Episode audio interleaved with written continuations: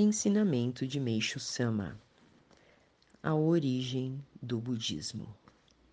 Há tempos venho dizendo que, em essência, Bodhisattva Kanon é Deus Isonomé.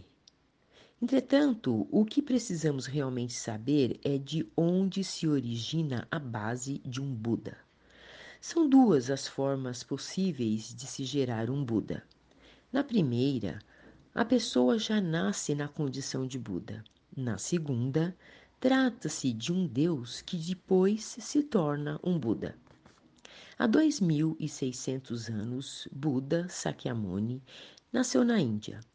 Até esse momento, nesse país, era o brahmanismo que prosperava de forma extrema, e isso já vinha ocorrendo há muito tempo.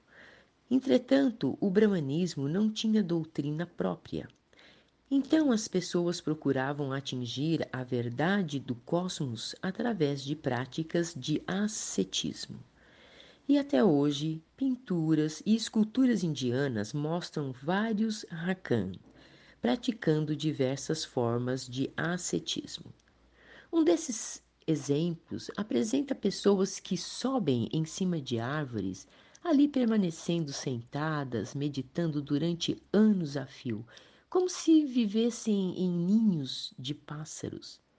Inclusive, nessa época, houve até um sacerdote conhecido pelo nome de Ninho de Pássaro. Outros ascetas costumavam manter um pequeno modelo de torre sobre a palma da mão, procurando sustentá-lo durante anos seguidos.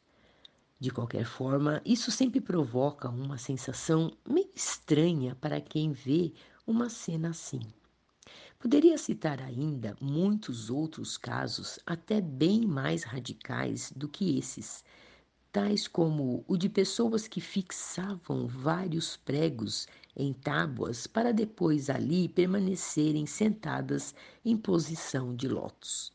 Imaginem que sofrimento devia ser ficarem sangrando, sentadas sobre pregos que lhes furavam as nádegas. Mas o aprimoramento adviria justamente da tolerância a esse grau de sofrimento, coisa que nos dias de hoje fica até difícil sequer imaginar. Tirado do livro O Tempo Chegou.